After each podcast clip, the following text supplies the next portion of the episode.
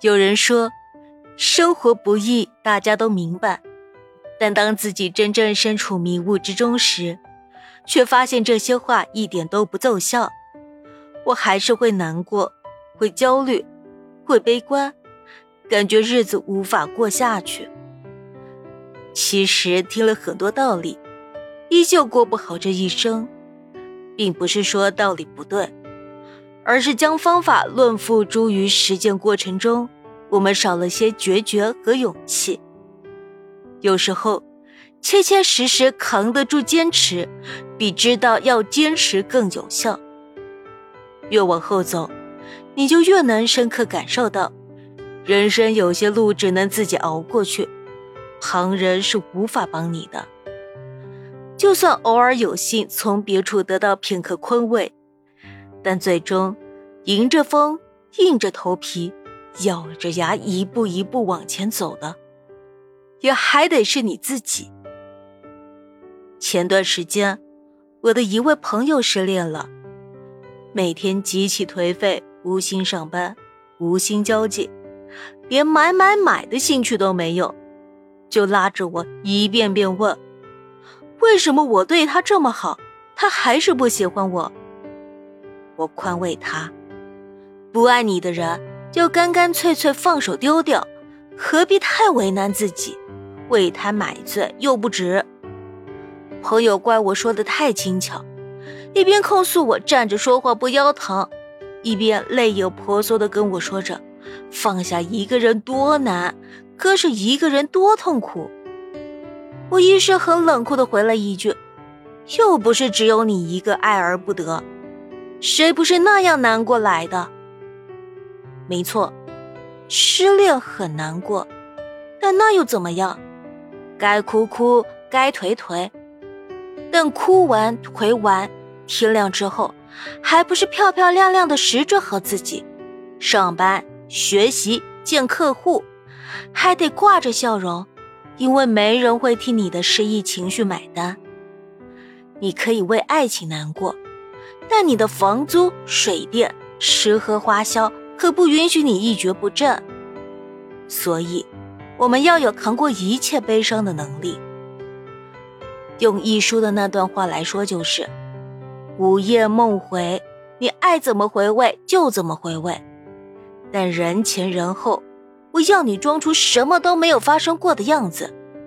你可以的，我们都可以，人都是这般活下来的。”失恋再痛苦，但也只能自己挺过去。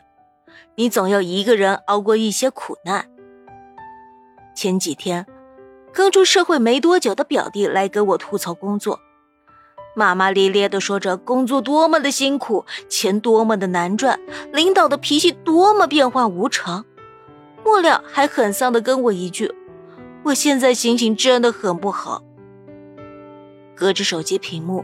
我都能很明显的感受到他的丧，一时之间，我不知道该怎么安慰他，就给他的微信发了个这么一段话：成人的世界很难，我们总是压力很大，但你以为这种难是很凶猛的障碍物吗？不是的，其实这些难就是一些很小但也需要你扛的事，可能你修改了无数遍的方案。甲方客户就是不满意，很烦躁。领导心情不好的时候，你恰好撞上了枪口，一个人躲厕所抹眼泪，很委屈。或者就是被分配了一项如何都找不到头绪的工作，一边焦急，怕自己无法按时完成任务，一边又很难过，感觉自己很差劲。生活的难。就是它充斥着这样很小，但会让你很抓狂的事。其中随便一件事，也并不会对你的人生造成多大的打击，不会让你缺胳膊少腿，或者受个心灵创伤，顶多让你受点委屈，觉得自尊受挫，内心受到打击。但你若想打好工作这张牌，就得要去忍受这一切，去不断尝试。不断磨合，找到你在工作中舒服的姿势。前期会很难熬，会分分钟想逃离职场，但想进步、想提升，你就只能站在这里扛下去。就像《银魂》里的那句台词说：“等你们长大成人了，就会明白，人生还有眼泪也冲刷不干净的巨大悲伤，还有难忘的痛苦，让你们即使想哭也不能流泪。所以，真正坚强的人，越是想哭，反而笑得越大声，怀揣着痛苦和悲伤，即使如此，也要带上它，笑着前行。人生。”本来没有容易二字，没有人不努力就能把一切都做好。前几天看，为了你，我愿意热爱这个世界。女主木子大学毕业后，去了全国前四的会计师事务所，然后累垮了身体，医院都下达了病危通知书。后来他辞职了，回家准备考研，在考试前一天又生病了。错过了考研，后来结了婚，出来找工作，好不容易过了想要的单位的笔试，准备参加面试的时候，发现自己怀孕了。基本没公司会刚招一个人，然后就让他休产假的。剧情里，木子跟朋友聊天，抱怨了句：“你说我的人生为什么这么坎坷啊？”当时我正好看了弹幕。也刚好瞥了眼弹幕，我看到在木子说完这句话后，弹幕上发出来了一句话：“因为你是主角啊！”我看到这句话的时候，真的觉得好治愈。生活有时很苦，但我们可以往里面加点糖，给自己做点积极的心理建设。万一我们真的是主角呢？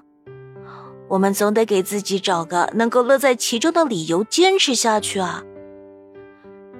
小说家路内说过一句话：“每个人的生命里都有几口吃不下的隔夜冷饭，必须得咽下去，而不是放在眼前发呆。”既然有些事是躲不掉的，那么我们就修炼一颗坚强的心，勇敢的直视这一切。